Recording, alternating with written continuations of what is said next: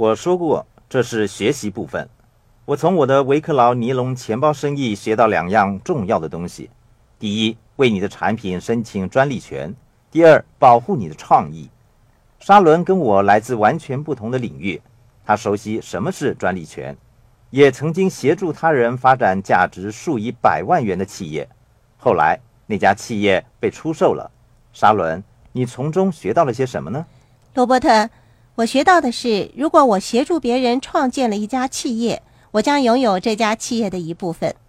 许多听众可能对这个说法感到疑惑。作为雇员，你需要长时间辛勤工作，协助公司进一步的发展。如果雇主把业务出售的话，你可能会失去工作，或者你仍然需要长时间辛勤的工作。这就是你从中得到的启发。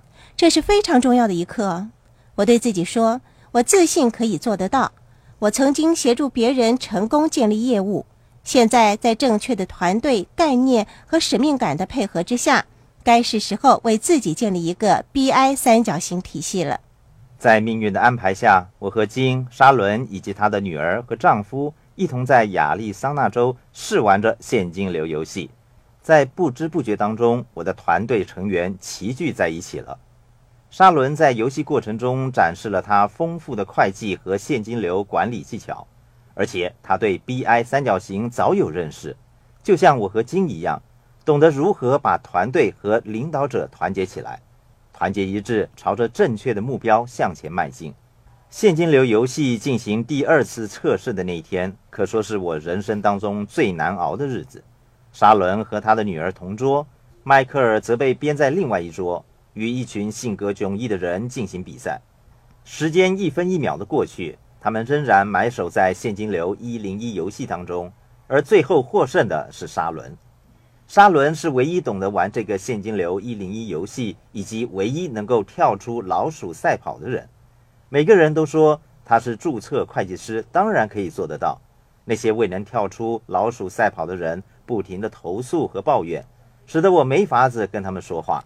其中一组有一名参赛者，在游戏的过程当中，在许多情况之下，似乎总是占尽优势。可是这个人却对投资怕得要命。每当有交易的机会，他总是选择出租的房地产。他主观地认为一切投资都是有风险的，并且说服其他的参赛者不要进行任何投资活动。最后，游戏结束了，这一组人并没有进行过任何的投资。测试过后，我们把成绩总评发给参赛者，可是回应却是令人沮丧的。他们猛烈批评我们的产品，说这个游戏糟透了，时间长，难度高，诸如此类。那个时候，我心里想着，我们的产品获得成功的希望顿成泡影。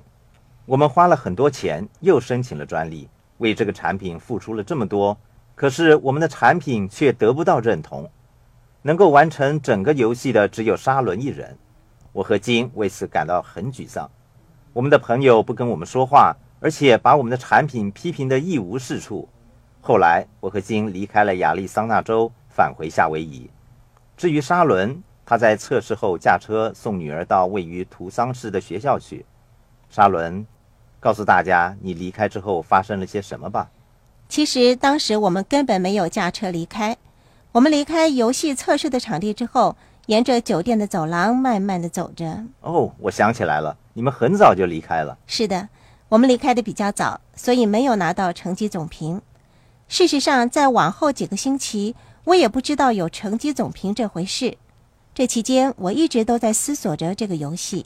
原来，唯一喜欢这个游戏的人早就离开了，所以我并不知道还是有人喜欢他的，只知道留下来的都是讨厌他的人。他的确帮助我逃出了老鼠赛跑。我跟女儿沿着走廊一路走，心里想着女儿随时向我大发脾气，因为我们离开的时候比我原先跟她说的时间足足迟了一个小时。那时候我这个妈妈因为延误了女儿上学的时间，还正担心着被女儿痛斥一顿呢。可是她说的第一句话却是：“妈咪，那个游戏真棒啊！”我在过去三个小时学到的知识，比我过去四年在学校里学到的还要多呢。我当时真的不敢相信，我那个从来没有接触过财务的女儿，竟然希望学到更多的财务知识，她真的很喜欢这个游戏。就在那一刻，我明白到那个游戏是一个能够真正帮助人们改善他们财务命运的关键。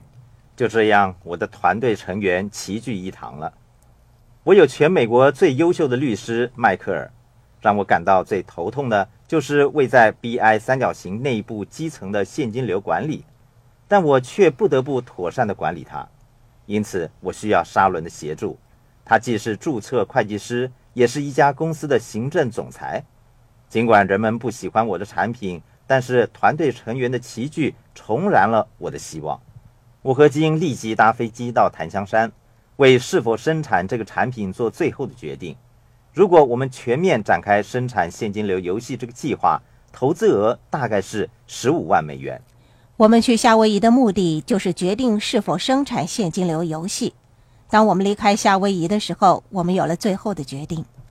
我们的决定是生产现金流游戏。我们暂且撇开金钱这个因素，当我们决定做与不做的时候。即使经过了通盘的考虑，我们还是感到犹豫不决。可是，在我们心里有一种使命感，让我们知道我们必须踏出这一步，向一些我们完全不知道的事情挑战。我想，这就是领导的能力吧。我和金想着我们的使命，我们的使命是提高人类的财务健康状况。我们已经退休了，也赚取到足够一生使用的金钱，我们过得很快乐。我经常问自己。我为什么要做这个事情呢？其实，在每个人的内心深处，往往都有一个使命，也就是你必须要完成的事情。那不是选择，即使让我从头再来，我也一定会做。这是我愿意做以及我做得到的事情。如果我没有做的话，我会很讨厌我自己。那就是我穷爸爸所做的，他总是做一些他愿意做、应该做、能够做的事情。可是他从来没有做过任何他不知道的事情。那时候，我们的心里似乎还有一丝犹豫。我对自己说：“我厌倦了犹豫不决的恐惧心情，那不是我一直以来所得到的教导，也不是领导者所具有的行为。”与此同时，在我们的心里有一个非常强烈的使命感。最后，我们决定了走这一步，并且开始为这个游戏做出一系列的安排。然后我们打电话给沙伦。当我跟沙伦刚刚成为朋友的时候，事实上我对他还是不太了解的。后来我们经常主动打电话给他，我们逐渐成为朋友。我跟他交谈和见面越多，越发相信他具有成为团队领导人的潜能。